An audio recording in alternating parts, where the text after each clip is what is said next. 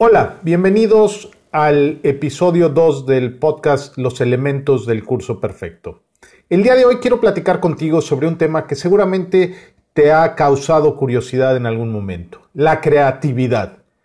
¿Se puede aprender a ser creativo o se tiene que nacer creativo? Mi nombre es Max Quiroz y te doy la bienvenida a este episodio del podcast Los elementos del curso perfecto.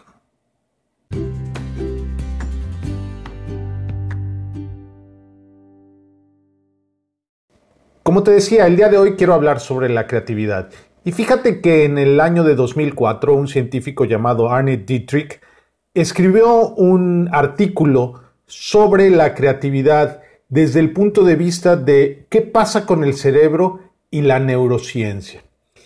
Para no entrar en tanto detalle de esta parte científica, lo realmente importante del artículo de Dietrich es que él encontró dos ejes donde se puede, o desde los cuales estudió la creatividad. Uno, la parte cognitiva y emocional, y la otra, la parte deliberada, o sea, que trabajamos para lograrlo, y la parte espontánea.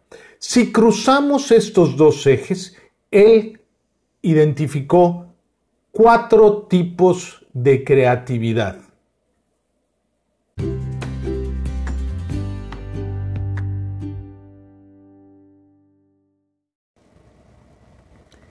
El primero de los tipos de creatividad que Dietrich eh, identifica es la creatividad cognitiva deliberada.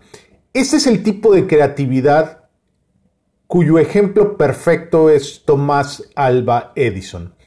Él sabía mucho y sin embargo siempre estuvo buscando diferentes formas de hacer ciertas cosas. El ejemplo perfecto es el de la bombilla de luz o foco.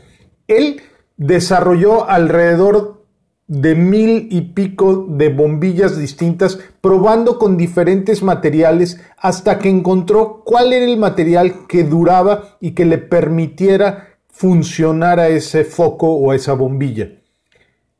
Él, para poder lograr esto, él tenía que tener una gran cantidad de conocimiento. Por eso, Dietrich la nombra creatividad cognitiva deliberada, porque necesitamos un cúmulo de conocimiento y trabajar hasta que logremos el resultado.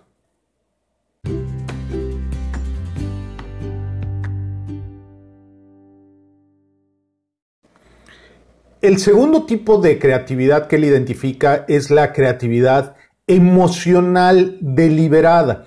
Y esta es donde, por ejemplo, cuando tenemos algún problema que estamos pensando y pensando y nos sentimos mal, de repente nos sentimos deprimidos, etc. Y como estamos pensando y repensando la situación, de pronto tenemos un momento, aha moment, donde nos damos cuenta de la solución a nuestro problema, pero no tiene que ver con lo que conocemos o sabemos, sino más bien con las emociones que sentimos. A este tipo de creatividad Dietrich le llamó creatividad emocional deliberada.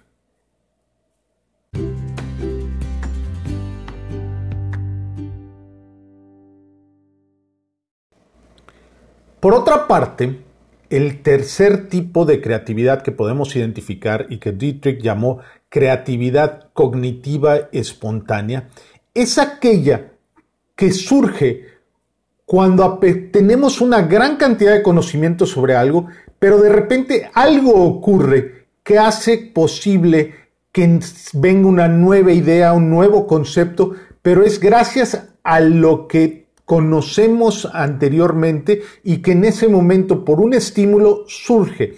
El ejemplo perfecto es el caso de Isaac Newton. Newton era un experto en ciencias, físico, matemático, brillante, sin embargo, cuando está bajo el manzano, según cuenta la leyenda, y cae la manzana, en ese momento a él se le ocurre el concepto de la fuerza de gravedad. Esto no hubiera sido posible si Newton no tuviera los conocimientos previos de física que necesitó para plantear este nuevo concepto. Esta es la creatividad cognitiva espontánea.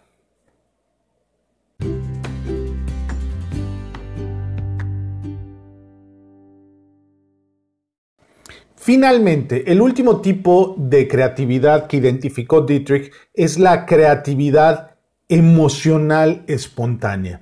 Esta es la creatividad que tienen los músicos, los artistas, que de pronto, por alguna emoción, por alguna situación, surge su creatividad y surgen esas obras maravillosas como es el caso de Leonardo da Vinci o probablemente Beethoven, algunos de los músicos famosos, ellos en ese momento sienten algo, tienen una situación, un estímulo y surge su creatividad. Por eso Dietrich le llama creatividad emocional espontánea. Ahora bien, te preguntarás, ¿y por qué nos está hablando Max de creatividad en un podcast que tiene que ver con presentaciones, cursos, talleres? Esto es importantísimo cuando tú quieres que tus participantes trabajen y generen cosas nuevas, es donde entra en juego la creatividad. Y entonces, tú como instructor, capacitador, facilitador, como le quieras llamar, tienes que diseñar las situaciones para que esta creatividad surja. Por ejemplo, si quieres que surja la creatividad deliberada, les tienes que dar toda la información necesaria para que ellos puedan trabajar y ponerlos a trabajar en grupos pequeños para que compartan, generen ideas y a partir de ese conocimiento previo que tienen puedan surgir nuevas cosas. Por otra parte, si te interesa que surja la creatividad cognitiva espontánea, es muy importante que los participantes trabajen de manera individual, en silencio o probablemente con un poco de música que conduzca a la reflexión, a la introspección y si es posible, dejarlos un tiempo solos para que ellos puedan reflexionar sobre esto. Es muy importante también en este tipo de creatividad dejarlos decantar sus ideas. ¿Cómo logramos esto? Pues darles recesos, darles espacios o poner la actividad antes de la hora de la comida para que durante la comida esta actividad, el subconsciente, trabaje de manera subconsciente en esa actividad, en ese, en ese concepto que trabajaron durante el ejercicio del último periodo antes de salir a comer y que cuando regresen surjan nuevas ideas. Esto es fundamental. Y finalmente, también si queremos desarrollar la actividad emocional espontánea, esto lo podemos hacer trabajando con apoyos, con trabajo en equipos, trabajo individual, con música, con actividades que los lleven a reflexionar sobre su aspecto creativo. Normalmente en un curso no podemos planear para la creatividad emocional espontánea, porque esto surge, su nombre lo dice, es emocional y es espontánea. Entonces, no podemos planear mucho para esto.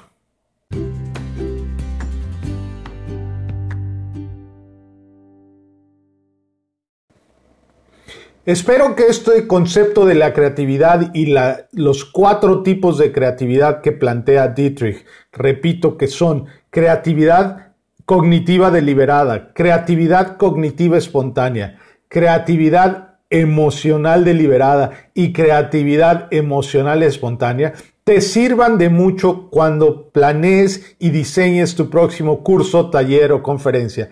Es un placer para mí haber estado contigo en este episodio del podcast Los elementos del curso perfecto. Te invito a que nos sigas en nuestras redes sociales. Nos encuentras en Facebook, Instagram, LinkedIn, Twitter, siempre como TTT Train the Trainer. Gracias, hasta luego.